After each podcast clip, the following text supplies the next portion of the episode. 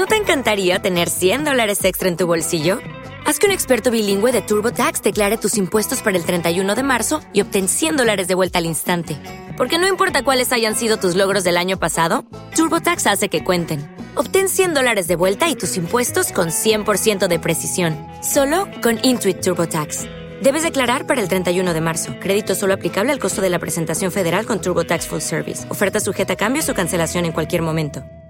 Are you tired of hiding your smile? Maybe it's time to get some help from G4 by Golpa. Their talented technicians specialize in creating brand new permanent teeth in just 24 hours. With as few as four titanium implants, you can enjoy a fully customized bridge for your upper and or lower set of teeth. You can have peace of mind knowing that the G4's experienced lab technicians have designed more than 15,000 new smiles. You can have a new smile that looks, feels, and functions just like natural teeth. Patients from all over the world travel to G4 to get their permanent smiles in just 24 hours and change their lives forever. Booking an appointment has never been easier. Simply visit yourteeth.com today and schedule your appointment with G4 by Golpa. Mention this podcast when you book to save $1,000. So, what are you waiting for? Get ready to show off your new, confident smile with G4 by Golpa. Visit yourteeth.com today and start your journey to a new, permanent smile in just 24 hours. G4 by Golpa. Powered by technology. Inspired by patience.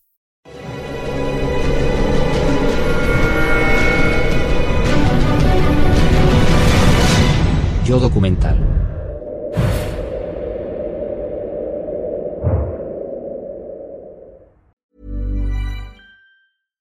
ACAST recommends podcasts we love. I'm Sheila Shoiga, the host of Ready to Be Real, which features thought leaders like Dr. Joe Vitale and Nejwa Zabian, along with those who have extraordinary stories to tell.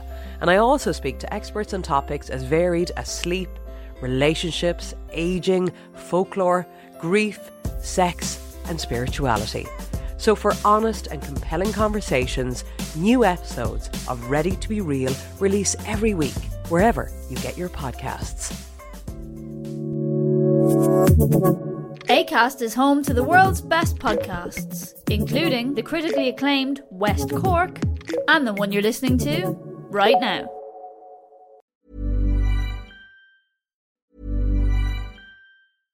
ACAST recommends podcasts we love. I'm Sheila Shoiga, the host of Ready to Be Real, which features thought leaders like Dr. Joe Vitale and Nejwa Zabian, along with those who have extraordinary stories to tell. And I also speak to experts on topics as varied as sleep, relationships, aging, folklore, grief, sex, and spirituality. So, for honest and compelling conversations, new episodes of Ready to Be Real release every week, wherever you get your podcasts. ACAST is home to the world's best podcasts, including the critically acclaimed West Cork and the one you're listening to right now.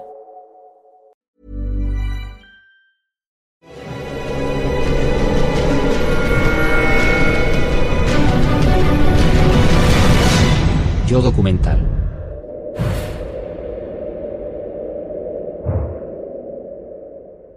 Hi, I'm Steve Jobs. Lo creáis o no, Steve Jobs no inventó nada. No era ingeniero, ni un genio de los ordenadores, ni científico. Sin embargo, sin él, nunca habríamos conocido el Macintosh o el iMac. Nadie habría escuchado música en un iPod, ni habría llamado usando un iPhone.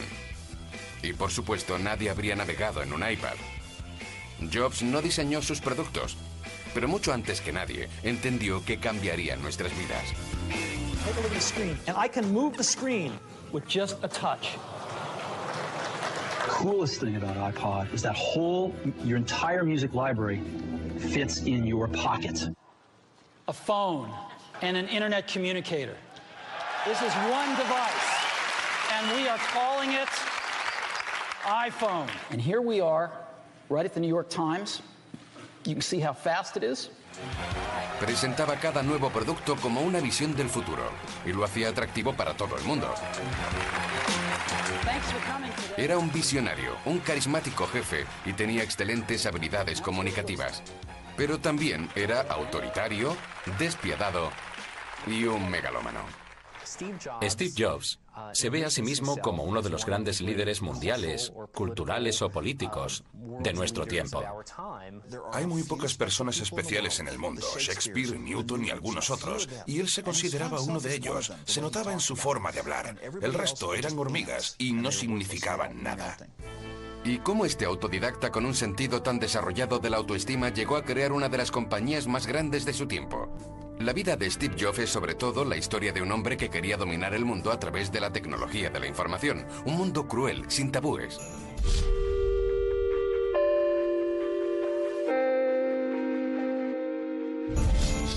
Steve Jobs nació en San Francisco, California, el 24 de febrero de 1955. No tuvo un gran comienzo, ya que sus padres biológicos le abandonaron al nacer. Su madre, una estudiante soltera, y su padre, un joven profesor de origen sirio, no pudieron hacerse cargo de él y fue adoptado por Paul y Clara Jobs, una pareja estadounidense que nunca tuvo oportunidad de estudiar. Pero los Jobs hicieron lo posible por enviar a Steve a la universidad.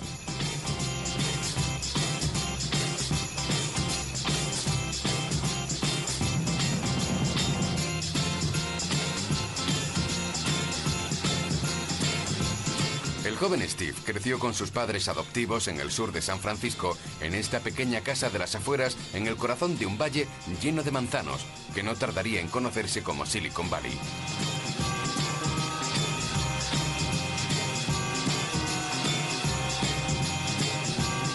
Pero lo mejor estaba por venir. En aquel momento la informática seguía en sus primeras etapas de desarrollo. Y aunque Steve no era un gran alumno, se interesaba especialmente por la electrónica, Aún así, el chico no era ningún genio. Era un amateur, un aficionado, un entusiasta de la electrónica, pero no era una mente brillante en los aspectos técnicos.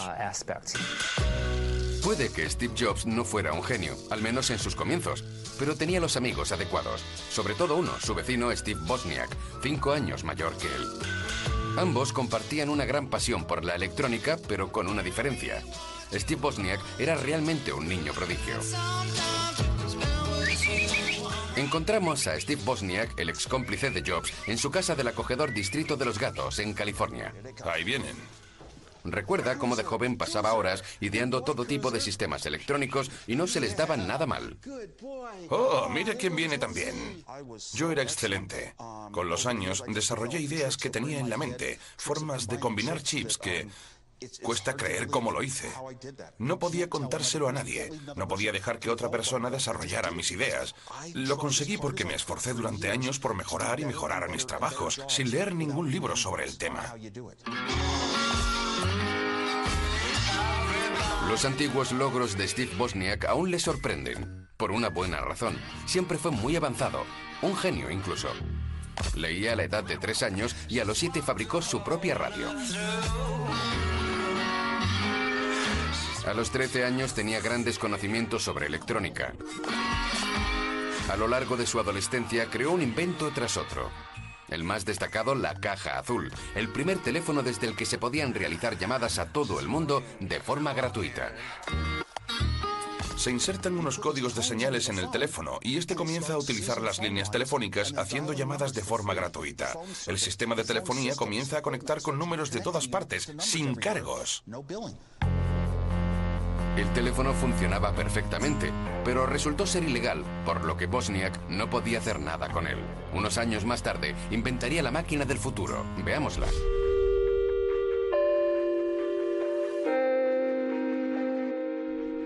Esta caja de madera hecha con los materiales que Bosniak tenía a mano. Parecía un juguete y sin embargo es el primer ordenador personal de la historia. A pesar de su apariencia es absolutamente revolucionario. Se remonta al año 1976, una época en la que los ordenadores aún tenían este aspecto. Enormes máquinas que llenaban salas enteras, sin teclados, sin pantallas, muy lejos de los ordenadores de hoy en día. En comparación con esta enorme máquina, la versión de Steve Bosniak supuso un espectacular avance. Pero como ya era habitual, Bosniak no vio el alcance de su invención, hasta el día en que se la muestra a sus amigos, y en particular a Steve Jobs. Estaba trabajando en el diseño y quería mostrar lo que tenía. Configuré mi televisor y mi ordenador sobre una mesa. Todo el que lo veía se quedaba asombrado. Tenía muy pocos chips. En una pequeña placa estaba todo el ordenador. Para Steve Jobs, la máquina es una revelación. A partir de ese momento tiene una sola cosa en mente, comercializar el ordenador. Steve Wozniak recuerda la determinación absoluta de su joven amigo de 21 años. Cuando Steve Jobs dijo, vamos a comercializarlo, nadie pensó en hacerlo. Yo le respondí, tal vez no recuperemos el dinero, y me dijo, no pasa nada, crearemos nuestra propia empresa. Steve Jobs ya ha pensado en el pequeño detalle que marcará la diferencia. Se le ocurrió el nombre de Apple Computer, un nombre increíble. Apple. ¿De dónde surgió esa idea? Steve Jobs estuvo muy influenciado por el movimiento hippie, así como por un viaje místico que hizo a la India. En la década de 1970, Steve aspiraba a los ideales de la generación que quiso cambiar el mundo. Manifestaciones de protesta, música, drogas, lo probó todo. Para divertirse, su grupo de amigos se reunía en una comuna situada en una granja y comían manzanas. Dan Kotkin lo recuerda así. Steve, mi novia, yo y otros amigos nos alojábamos en aquella granja. Era un huerto de manzanas y pasábamos el tiempo recolectándolas, ya que en aquella época éramos frugívoros. Nos alimentábamos de manzanas.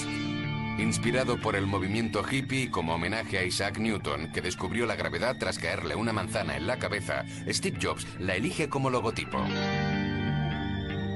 La mordedura del lado derecho se hizo para evitar que la confundieran con un tomate. Todo lo que el joven gerente hippie necesita ahora es encontrar clientes interesados en su revolucionario ordenador llamado Apple I. Rápidamente Jobs recibe su primer pedido de 100 unidades de Byte Shop, una de las primeras tiendas especializadas en ordenadores que acaba de abrir en Silicon Valley. El biógrafo Owen Lindsmayer recuerda la extraordinaria presentación de venta que hizo Steve Jobs aquel día, a pesar de su imagen hippie. Era un joven hippie con sandalias, pantalones cortos y barba, que pidió un crédito de 30 días de varios miles de dólares para poder construir un ordenador que no se había probado en una industria inexistente. En aquel momento no existía la industria de los ordenadores personales. Solo estaban aquellos chicos y sus sueños en un garaje. Cuando Steve anuncia su primera venta a su socio, Bosniak no puede creerlo. Sobre todo porque aún no habían fabricado un solo ordenador. Consiguió un pedido de ordenadores fabricados por 500 dólares cada uno. 100 ordenadores eran 50 mil dólares, el doble de mi salario anual en Juliet Packard. Era una cifra grande, fue un shock financiero. Con los primeros 50 mil dólares aún deben fabricar los equipos y lo hacen con los recursos que tienen a mano. Contratan a su amigo de sus años hippies, Dan Kotke, quien se convierte en el primer empleado de Apple. 29 años después, Dan nos lleva a su primer puesto de trabajo. Esto es Cupertino. Casi hemos llegado. Aquí está Chris Drive. Y el viaje merece la pena. Una de las empresas más grandes del mundo comenzó aquí, en la casa de los padres de Steve Jobs, en casa de papá y mamá. Aquí es donde me alojé en el verano del 76. Apple Computers comenzó en el dormitorio de la hermana de Steve, al fondo de la casa, pero luego se trasladó a la sala de estar.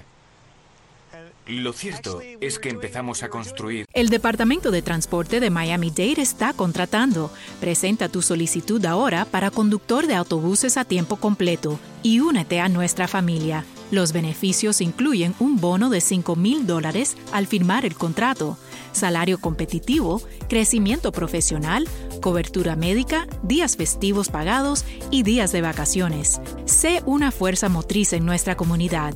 Más información en miamidade.gov barra busdriver. Okay, round two. Name something that's not boring. laundry? Ooh, a book club. Computer solitaire, huh? Ah, oh, sorry, we were looking for Chumba Casino. That's right. ChumbaCasino.com has over 100 casino style games. Join today and play for free for your chance to redeem some serious prizes. ChumbaCasino.com. No purchase necessary. Where prohibited by law. 18 plus terms and conditions apply. See website for details. El Apple I, en la mesa del salón. Y luego nos mudamos al garaje. Dan trabajó durante varios meses en este garaje que se ha convertido en un lugar legendario de Estados Unidos. Dan no es un manitas y tampoco un genio de los ordenadores, tampoco lo es Jobs, pero contrata a Dan para hacer las soldaduras por 3 dólares y 25 centavos la hora. No es un mal salario para un humilde técnico en esa época. En aquel momento yo no sabía nada de ordenadores, así que simplemente hacía lo que me decían. Steve y Steve tenían un plan detallado de todo. Y yo no tenía ni idea de nada. Yo solo trataba de ayudar. Fabricando sus productos en un garaje con unos gerentes hippies, los primeros pasos de Apple son algo extravagantes. Pero el Apple I recibe el elogio de la crítica y en unos pocos meses la empresa vende más de 200 unidades. No está mal para un ordenador que hasta ahora ha sido dominio exclusivo de los cerebritos de la tecnología de la información. Apple I es algo básico e incluso se vende sin pantalla, lo que significa que los usuarios tienen que conectarlo a una pantalla de televisión. Manejarlo requiere conocimientos tanto de informática como de bricolaje. El Apple I no se puede llamar ordenador personal, porque había que ser técnico para instalarlo. Había que conectar los cables de acuerdo con los diagramas que imprimimos en una hoja de papel. Después, conectarlo a un monitor de televisión y averiguar qué transformadores comprar para obtener los voltajes adecuados para el ordenador. Había que tener conocimientos para montarlo.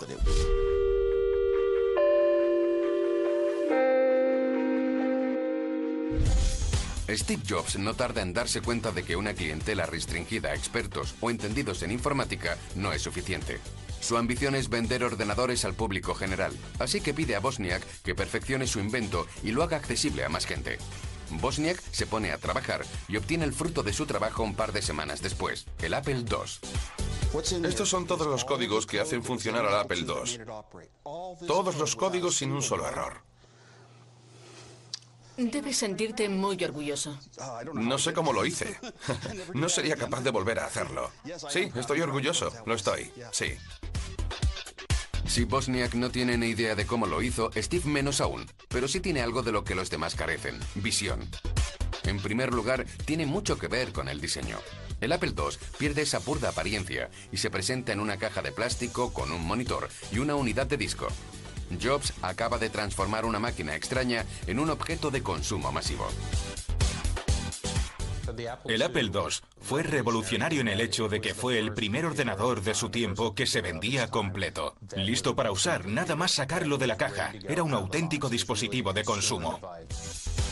Todo lo que resta ahora es convencer a las familias estadounidenses de que adquieran este producto del futuro para sus hogares. Y Steve Jobs tiene la solución a ese problema, la publicidad. Esta es su primera campaña. El Apple II se representa en el centro de la vida familiar. Desde la comodidad de su propia cocina, el propietario del Apple II puede comprobar sus acciones en el mercado de valores. A finales de 1970, eso es algo que aún pertenece al reino de la ciencia ficción. Y ahí es donde reside la genialidad de Steve Jobs, en llevar la tecnología a nuestra vida cotidiana, 20 años antes de la era de Internet, convirtiéndose en el primer hombre en imaginar productos sencillos, útiles y entretenidos que cambiarán para siempre nuestras vidas. Es 1979 y el joven ingeniero Andy Herfeld acaba de ser contratado por Jobs. Andy recuerda el vertiginoso éxito del nuevo ordenador nada más salir a la venta. Vender mil ordenadores mensualmente fue un gran éxito para Apple. Estaban encantados de vender mil unidades al mes en 1978. Los dos fundadores posan con orgullo para la posteridad. A principios de los años 80, su aventura se ha convertido en una historia de éxito. Cuatro años después de comenzar en un garaje, la pequeña empresa se ha convertido en un nombre clave de Silicon Valley. El Apple II ha conquistado Estados Unidos. Se han vendido 300.000 unidades y ahora incluso se utiliza en los colegios. Los estudiantes estadounidenses aprenden informática en el Apple II. A finales de la década de los 80, la joven compañía cotiza en bolsa y abre sus puertas al mercado. Se venden casi 5 millones de acciones de Apple en pocos minutos y el valor de la compañía sube un 32% el primer día. Ambos jóvenes se convierten en millonarios de la noche a la mañana. Jobs tiene 25 años y Bosniak 30. Su activo conjunto es de 300 millones de dólares. Sus estilos de vida mejoran en consecuencia. Este es el Porsche de Bosniak con su matrícula de Apple II. Jamás tuve mi propia casa. Nunca tenía suficiente dinero y pensaba que jamás lo tendría para poder irme de vacaciones a Hawái. Y de repente lo tuve todo. Así que Sí, fue una sensación fantástica. Pero poco a poco, el genial inventor se retira de la empresa para dedicarse a sus pasiones, improvisar inventos extraños o incluso organizar grandes conciertos de música folk. Es más, tener a Steve Jobs como socio no es fácil. Nunca tiene suficiente. Quiere controlarlo todo, absolutamente todo. Para Jobs, la aventura apenas comenzaba.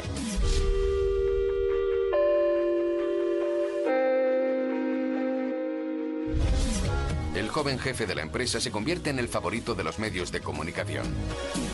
Icono de una nueva generación, aparece en las portadas de las principales revistas que lo presentan como un gurú de Silicon Valley. Y su aura se extiende a través del Atlántico. Así fue presentado en la televisión francesa en los años 80.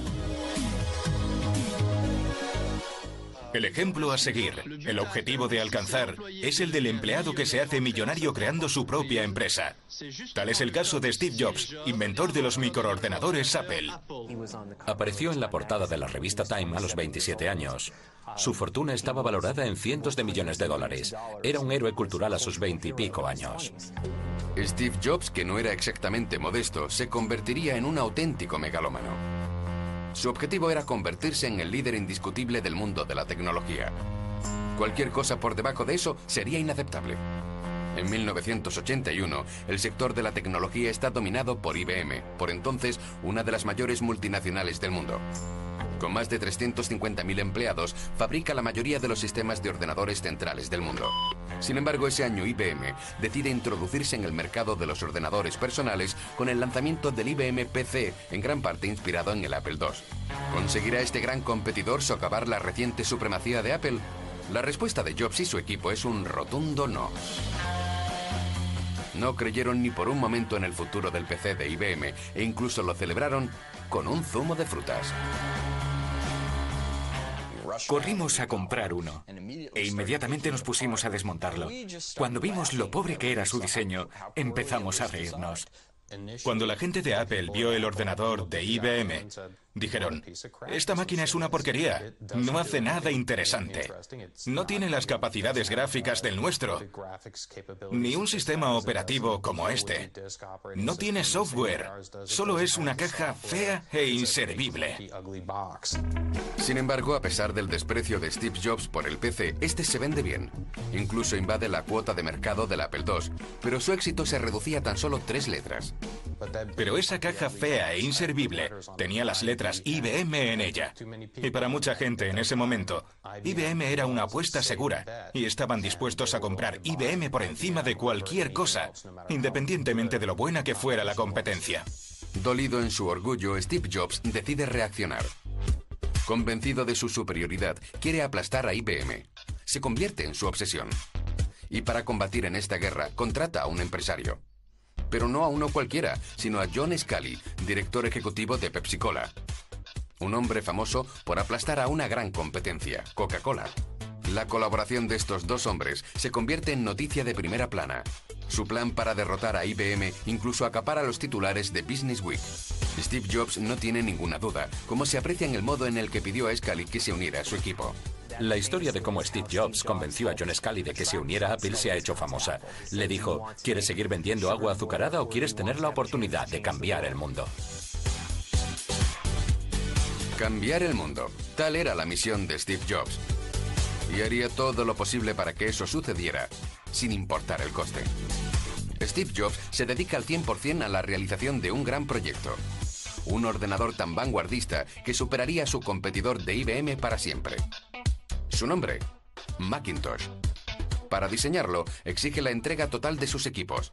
Los ingenieros de Apple deben estar dispuestos a sacrificarlo todo. Para Andy Hertzfeld no todos son recuerdos felices.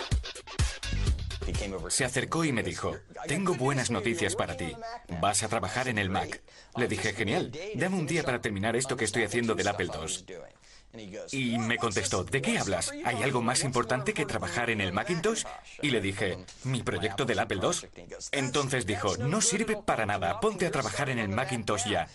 Entonces cogió mi Apple II y desenchufó el cable, por lo que perdí todo en lo que había estado trabajando. Pero no lo dejó ahí. Se marchó y se llevó el Apple II con él. Empujaba a sus empleados hasta el límite. Hay una anécdota famosa y es que hizo camisetas para el equipo Macintosh en las que ponía, trabajo 90 horas a la semana y me encanta. Semanas laborales de 90 horas. Después de tres años a este frenético ritmo, el Macintosh por fin está listo. La fecha de lanzamiento prevista, enero de 1984. Sin embargo, 1984 es también el título de una novela de George Orwell, un libro futurista que denuncia una gran sociedad totalitaria dominada por un dictador, el Gran Hermano. Steve Jobs quiere usar su mensaje y convence a Ridley Scott de que ruede un anuncio. Let's show them why 1984 won't be like 1984. Muestra una multitud de personas sin expresión, grises, caminando como robots hasta un auditorio donde escucharán el discurso del gran hermano. Todo encaja en la visión que tiene Apple del mundo con IBM como el gran hermano y ellos como salvadores. Los esclavos del anuncio representan a los empleados condenados a utilizar ordenadores IBM en su compañía. Mientras que la joven deportista rebelde representa a Macintosh, obviamente.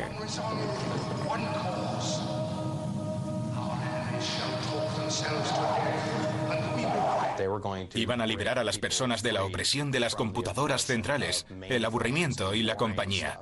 Apple iba a salvarlos a todos.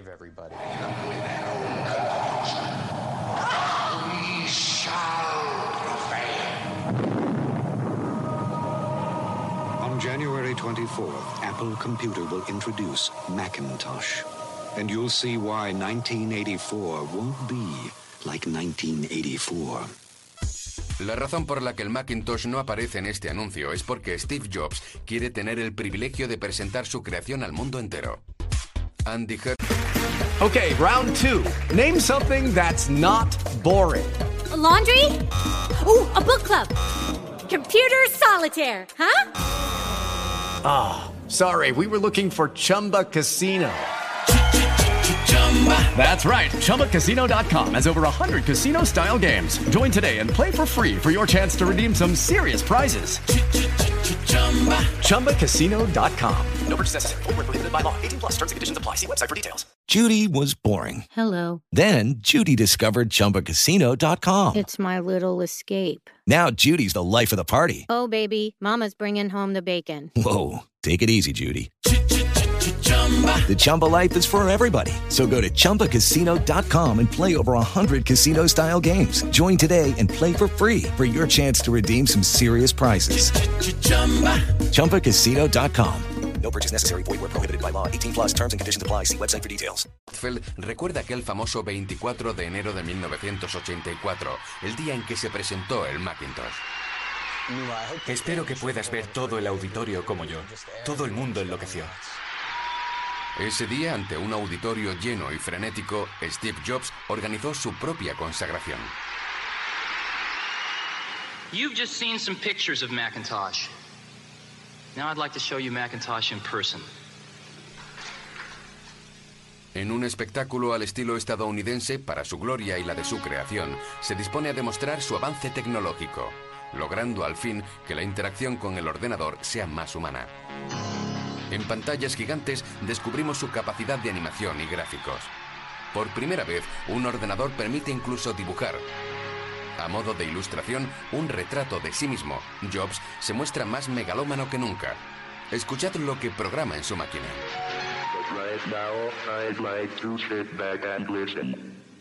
So it is with considerable pride that I introduce a man who's been like a father to me, Steve Jobs. Steve Jobs apenas puede ocultar su emoción, convencido de que su bebé le permitirá aplastar a IBM y llegar a ser, por supuesto, el amo del mundo. ¿Habéis visto eso? ¿Cómo está prácticamente llorando? A los 29 años, Steve Jobs está en el pináculo de su gloria. El Mac y su presentación son un golpe de genio.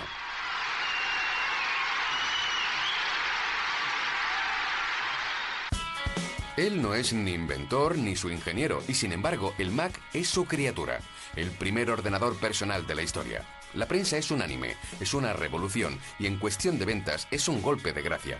A pesar de su elevado precio, el Macintosh triunfa, 2.500 dólares, el doble que un ordenador IBM.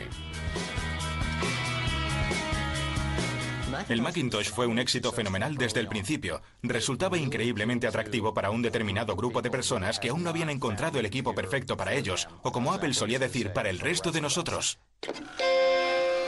Lo que distingue al Mac de todos sus rivales es su extrema facilidad de uso. Hasta un niño podía usarlo. Todo gracias a avances revolucionarios como el ratón. El ratón en esta forma era totalmente novedoso. Al igual que los iconos, los menús y las ventanas, que aparecen aquí en una pantalla de ordenador por primera vez. Lo que hace que todo sea posible es el cerebro del Macintosh, su sistema operativo. Va 10 años por delante de sus competidores. Steve Jobs está convencido de que ha alcanzado la cumbre, solo y sin rivales. Sin embargo, había un problema. Cegado por su combate con el gigante IBM, no vio que otra amenaza acechaba. Su nombre, Bill Gates, un joven genio de la informática. Tiene 29 años, la misma edad que Steve Jobs, y al igual que él, también creó su propia empresa muy joven, Microsoft. Sin embargo, en 1984, el año de la explosión de Apple, seguía siendo una pequeña empresa. Microsoft no era la gran empresa que todos conocemos hoy en día. No existía este monopolio gigante. Era mucho más pequeña que Apple en aquel momento.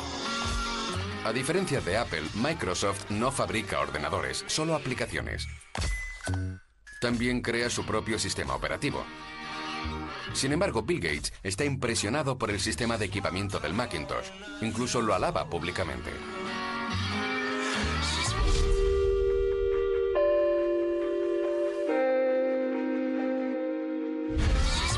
Well, to create a new standard, it takes something that's not just a little bit different. It takes something that's really new and really captures people's imagination. And the Macintosh, of all the machines I've ever seen, is the only one that meets that standard. Nadie sospecha que Bill Gates tiene un proyecto en mente, descubrir el secreto del Macintosh. Bajo su propia marca, quiere crear un sistema igual de avanzado, con la inconfesa intención de venderlo a los rivales de Apple. Pero ¿cómo lo hace? Desde hacía algún tiempo, Bill Gates había estado trabajando para Apple proporcionándoles software. En ese momento, los ingenieros del grupo no veían necesidad de ser cautelosos con este pequeño proveedor. Algo que aprovecharía averiguando discretamente todo lo posible sobre el sistema Macintosh. Recuerdo muy claramente la primera vez que mostramos el Macintosh a Bill Gates. Ahora suena como si le hubiésemos mostrado su propio futuro. Pero pasó un tiempo antes de que Apple lo descubriera, a pesar de que Bill Gates se mostraba cada vez más curioso. Todo lo referente al Macintosh le fascinaba. Hacía muchas preguntas, demasiadas preguntas, hasta el punto de que Steve Jobs le sorprendió en una discusión con Andy. Estaba a punto de decir, podrías crearlo incluso partiendo de un Apple II. Cuando Steve escuchó lo que estaba a punto de revelar, gritó, ¡Calla! Él pensó que no le había entendido y volvió a gritar mucho más alto. ¡Calla! Y todo el mundo miró como diciendo, vale, mensaje recibido. Steve Jobs tenía motivos para preocuparse, pero ya era demasiado tarde. La bomba estalló un par de meses después, cuando la tecnología de los peces, milagrosamente, se equiparó a la de los Macintosh. Habían incorporado un menú desplegable y un ratón, todo gracias a un nuevo programa de Microsoft. Bill Gates acababa de lanzar su propio sistema operativo, Windows, inspirado directamente en el cerebro del Macintosh. Cuando Steve supo lo de Windows, dijo algo así como, yo estaba presente y añadió, quiero a Bill Gates en este despacho antes de que se ponga el sol. Necesitaba enfrentarse a él. Pero cuando después se reunieron, Steve se enfrentó a Bill Gates y le dijo, dijiste que no estabas copiando el Mac y lo has hecho. Nos has traicionado. ¿Cómo podemos seguir trabajando contigo y confiando en ti? En algunas situaciones era difícil defenderse de su enfado. Podía ser muy persuasivo y contundente. Pero recuerdo que me sentí muy impresionado al ver que Bill Gates no cedía un centímetro y que se justificaba. Bill Gates lo había logrado. Windows no tardaría en ser parte integrante de la mayoría de los ordenadores del planeta, a un precio que no dejaba margen a la competencia. Para Apple fue un desastre. Las ventas del Macintosh cayeron en picado en cuestión de semanas. Y la suerte de Steve Jobs comenzó a desvanecerse. De repente, por primera vez en su carrera, comenzaron a preocuparse por lo que le pasaría a la empresa si la gente no compraba el Mac. Para superar la crisis, John Scully, ¿le recuerdan? El tipo al que Steve Jobs contrató dos años antes decidió adoptar una medida hasta ahora impensable. Despedir al padre del Macintosh, fundador histórico de Apple. Para Steve Jobs fue una cruel decepción. Desterrado de su propia empresa a la edad de 30 años.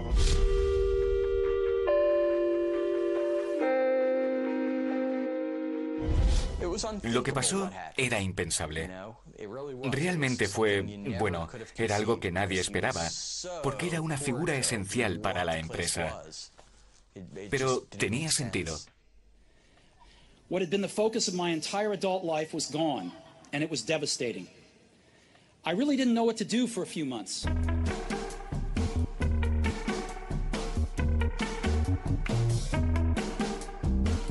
Es 1985 y Steve Jobs incluso considera dejar Silicon Valley para siempre y dedicarse a otra cosa. Pero es un luchador, un extraordinario emprendedor y decide poner en marcha una nueva empresa de tecnología de la información llamada Next como una sucesión a Apple. Un año más tarde compra los estudios Pixar a George Lucas, que en ese momento era solo una pequeña compañía de efectos especiales.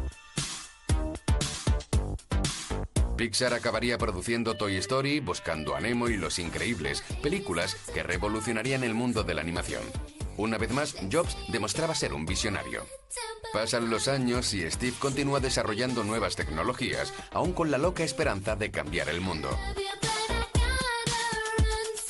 Nos reunimos con él en 1992 en sus nuevas oficinas de Silicon Valley. Y como vais a ver, ya entonces imaginaba cómo sería el siglo XXI. What is my dream today? This is a very French question. Uh, I guess I, I think computers are just in their infancy today. So maybe they've come this far in the last 30 years. Everyone having a computer isn't enough anymore. Uh, we have to have them start to work together to do some amazing things. Steve Jobs, tan visionario como siempre, con solo 37 años, aún tiene tiempo para crear todo lo que tiene en mente. Mientras tanto, a mediados de los 90, Bill Gates ha ocupado su lugar. Su compañía Microsoft controla la industria de la tecnología de la información. Es una descomunal potencia económica, casi un monopolio. El 97% de los ordenadores del mundo funcionan con su sistema Windows. Por otro lado, desde la marcha de Steve Jobs, Apple ha seguido perdiendo terreno. La marca necesita urgentemente una reforma. Su cuota de mercado se derrumba con solo el 3%. El 5 de febrero de 1997, un titular Business Week reza, la caída de un icono estadounidense. Apple caía en picado hacia su desaparición. Había pasado por una serie de directores y ninguno de ellos había tenido éxito. La gente perdió la confianza en la marca. Incluso los clientes más leales y fanáticos comenzaban a optar por los PCs. En ese momento Apple acababa de contratar a un nuevo director general, Gilbert Amelio. John Scully, enemigo acérrimo de Jobs, fue despedido. Gilbert Amelio decide arriesgarlo todo y juega su última carta llamando al hombre del momento, el gurú de los comienzos de la compañía, símbolo de la edad de oro de Apple, Steve Jobs. Ahora tiene 42 años y como siempre la cabeza llena de ideas.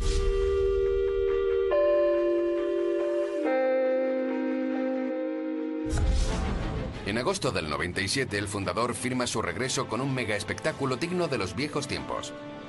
Esperado como el Mesías por los fieles seguidores de la marca, Steve Jobs anuncia unas medidas de rescate para sacar a Apple del borde del abismo. Y comienza con un giro dramático de los acontecimientos.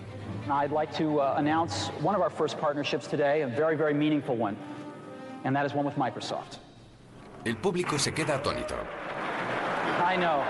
Algunos piensan que es una broma, pero Steve Jobs se muestra serio. Rather than uh, repeating history, I'm extremely proud of both companies that they have resolved uh, these differences in a very, very professional way. And uh, I happen to have a special guest with me today uh, via satellite downlink. And uh, if we could uh, get him up on the stage right now. Y aquí está su invitado especial, el hombre que lo traicionó unos años antes, Bill Gates. Good morning. Para el público, Gates es el diablo encarnado. Some of the most exciting work that I've done in my career uh, has been the work that I've done uh, with Steve on the Macintosh.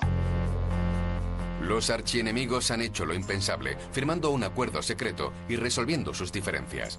Steve Jobs retira todos los procedimientos legales en contra de Bill Gates, a quien había acusado de copiar su Macintosh. Por su parte, Bill suministra a Steve programas para sus ordenadores y un fabuloso cheque de 150 millones de dólares. Se parece mucho a un pacto con el diablo, pero Steve Jobs está dispuesto a cualquier cosa para rescatar a Apple del borde del abismo. Pero sobre todo, y lo que es más importante, resucitar la marca. Y nadie pudo hacerlo mejor que Steve Jobs, porque sus mayores activos y sus armas letales son los productos que vende. And so this is how we're going to re-enter the consumer market. Parecen gigantescas pelotas translúcidas. Llamativos colores para reinventar al fracasado Macintosh que los convierte en una oferta mucho más atractiva que el aburrido PC gris. Tecnológicamente hablando tampoco es inferior.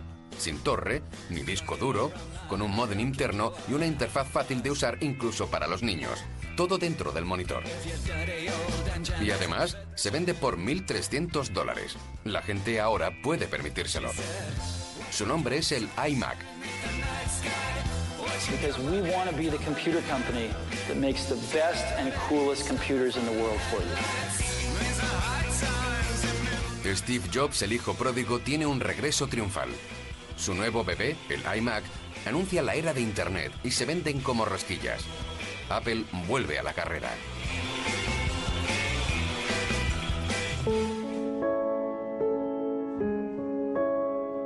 Pero las ideas de Steve Jobs van mucho más allá. Su increíble visión de futuro no se limita solo a los ordenadores. Habiendo democratizado la informática, Apple se lanza audazmente al mercado del entretenimiento masivo. La música es su nuevo patio de recreo. Y Jobs saca un pequeño y curioso dispositivo para escucharla. La fecha es 23 de octubre de 2001. There it is, right there. It's called iPod. Coolest thing about iPod is that whole, your entire music library fits in your pocket. Never before possible. Tras la invención del Macintosh, esta es la segunda gran revolución de Apple. El iPod, el pequeño reproductor portátil de música, se convierte en un objeto de culto y un auténtico fenómeno cultural. Cambia la forma en que escuchamos la música. Hola. Hola, estamos haciendo un reportaje para la televisión francesa sobre el iPod. Solo quería preguntarte si te gusta. Tengo toda mi música aquí dentro. Puedo llevarla donde quieras, sí.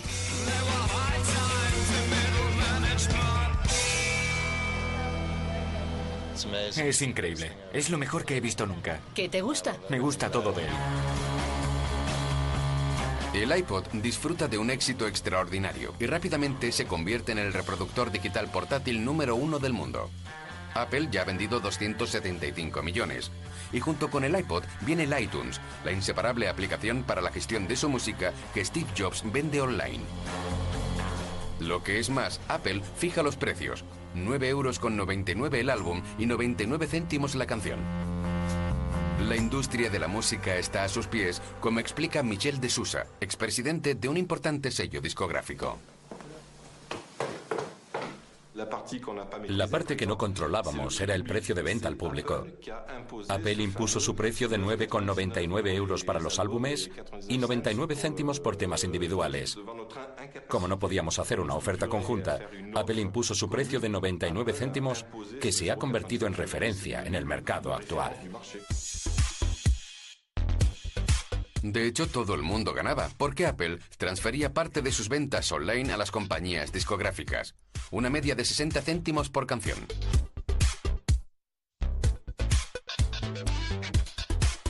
Gracias a su catálogo, un año después de su lanzamiento, iTunes vende más de 50 millones de canciones, 500 millones al año siguiente y más de 10.000 millones en la actualidad. Y eso no es todo. Apple tiene otras ideas revolucionarias en desarrollo. Sin embargo, una inesperada revelación afecta profundamente el curso de los acontecimientos. En junio de 2004, Steve Jobs anuncia que padece cáncer de páncreas, un grave tumor con muy mal pronóstico. Pero Jobs es un luchador y vive cada día como una oportunidad más para saborear la vida al máximo. Al año siguiente, en junio de 2005, la Universidad de Stanford nombra a Jobs, el hombre autodidacta, doctor honoris causa. Jobs se dirige a un público cautivado hablando sobre la muerte, pero dándole de hecho una lección de la vida. Remembering that I'll be dead soon is the most important tool I've ever encountered to help me make the big choices in life. Aconseja a los estudiantes que no dejen sus vidas pasar y que persigan activamente sus sueños. Your time is limited. So don't waste it living someone else's life. Have the courage to follow your heart and intuition. Stay hungry, stay foolish. Thank you all very much. Es un precepto que Steve Jobs siguió toda su vida. Pero el 12 de junio de 2005 sabe que sus días están contados y su urgencia por finalizar su inacabada obra maestra es mayor que nunca.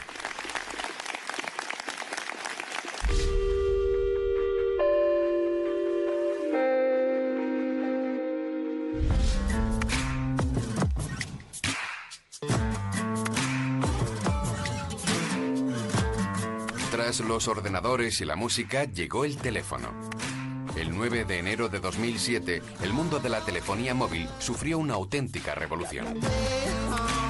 A phone and an internet communicator. This is one device, and we are calling it iPhone. En un espectáculo perfectamente coreografiado, Steve Jobs, como un mesías de los tiempos modernos, lanza su última maravilla con una sola ambición en mente, ser la referencia en la telefonía móvil. Y sobre todo, un evento con el poder de causar un gran revuelo. Tras su lanzamiento se desata la histeria. En todo el mundo, las mismas colas frente a las tiendas con clientes blandiendo su iPhone como un trofeo. El mundo de los teléfonos móviles nunca ha visto nada parecido. En tres años, Apple vendería 75 millones de iPhones. Con renovada confianza, Steve Jobs aprovecha la oportunidad para renovar un viejo producto de Apple, una tableta de pantalla táctil comercializada durante su ausencia que había sido un fracaso total. En 1993 puede que la idea fuera buena, pero no había sido formulada por el maestro, y eso marcaba la diferencia. El 27 de enero de 2010, Steve Jobs presenta su obra más ambiciosa hasta la fecha. Está muy débil debido a su enfermedad, pero tan emocionado como un niño con un juguete nuevo. Sin embargo, por primera vez, los especialistas se preguntan si Steve Jobs no ha cometido un error. Olivier Frigard vio esta presentación en directo por internet. Es periodista especializado en tecnología de la información y lleva años siguiendo la trayectoria de Apple. Pero ese día se muestra escéptico. Por una vez, Apple asumía un gran riesgo. Hasta ahora habían entrado en mercados ya existentes. Lanzaron el iPod, que en realidad es un Wallman. Y luego vino el iPhone. Pero en esa ocasión era algo nuevo. Un ordenador con forma de tableta y pantalla táctil. Había productos similares en el mercado, pero carecían del aura de Apple y no habían tenido éxito. Apple corría el riesgo de equivocarse. Es más, ¿dónde situarlo? Es un híbrido a medio camino entre un ordenador portátil y un teléfono móvil. Carece de puerto USB, de reproductor de DVD y de webcam. El iPad es desconcertante. Pero Steve Jobs no duda, nunca lo hace. Y al parecer con razón, ya que el iPad es un éxito rotundo. También es una mina de oro para la empresa, ya que aparte de sus funciones inherentes, el iPad es una gigantesca tienda online donde se pueden encontrar cientos de miles de aplicaciones de pago para descargar. Y por supuesto, de cada compra, Apple se lleva una parte. Sin embargo, lo más impresionante de todo es que gracias al iPad entramos en una nueva era de la tecnología de la información. Sin exagerar, todos sentimos que estábamos viviendo un momento crucial en la historia de la tecnología de la información. Lo que estábamos presenciando era tal vez la muerte del ordenador, con una nueva generación de productos accesibles a todo el mundo. Con el Mac, el iMac, el iPod, el iPhone y el iPad, Steve Jobs logró cumplir parte de su sueño. Él, que había prometido hacer un ordenador tan fácil de usar como una tostadora, ganó su apuesta. Lograr que la tecnología de la información sea parte de nuestra vida cotidiana. Esa fue su razón de vivir durante más de 30 años y en cierto modo logró cambiar el mundo. La historia estaba lejos de terminar, pero Steve Jobs tuvo que retirarse de la carrera. El 2 de marzo de 2011 hizo su última presentación ante un emocionado público. Y el 24 de agosto, agotado por su enfermedad, decidió apartarse un lado y dimitir de su puesto como director ejecutivo de Apple. Después de enfrentarse a la muerte durante tanto tiempo, vivió cada día como si fuera el último. Y sin duda, fue ese el motivo de que durante sus últimos años al frente de Apple fuera tan creativo. El 5 de octubre de 2011, la muerte le dio finalmente alcance. Apple, una de las empresas más ricas del mundo, es ahora huérfana.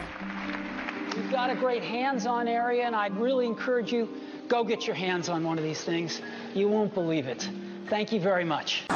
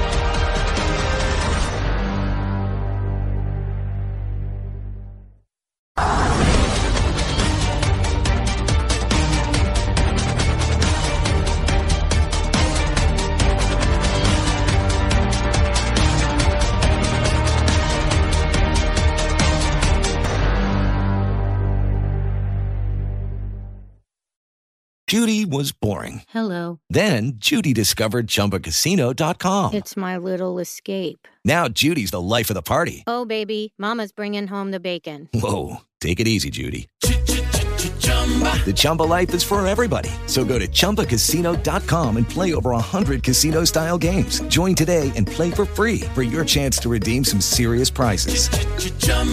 ChumbaCasino.com. No purchase necessary. Void where prohibited by law. 18 plus terms and conditions apply. See website for details. ¿No te encantaría tener 100 dólares extra en tu bolsillo? Haz que un experto bilingüe de TurboTax declare tus impuestos para el 31 de marzo y obtén 100 dólares de vuelta al instante. Porque no importa cuáles hayan sido tus logros del año pasado, TurboTax hace que cuenten. Obtén 100 dólares de vuelta y tus impuestos con 100% de precisión. Solo con Intuit TurboTax. Debes declarar para el 31 de marzo. Crédito solo aplicable al costo de la presentación federal con TurboTax Full Service. Oferta sujeta a cambios o cancelación en cualquier momento.